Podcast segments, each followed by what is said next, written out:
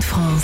L'horoscope de Marie Letty. Bélier, bonne nouvelle pour les célibataires, votre charme semble faire son effet. Taureau, votre intuition sera votre meilleur allié face à une situation imprévue. Gémeaux, vous serez le meilleur pour négocier une affaire importante.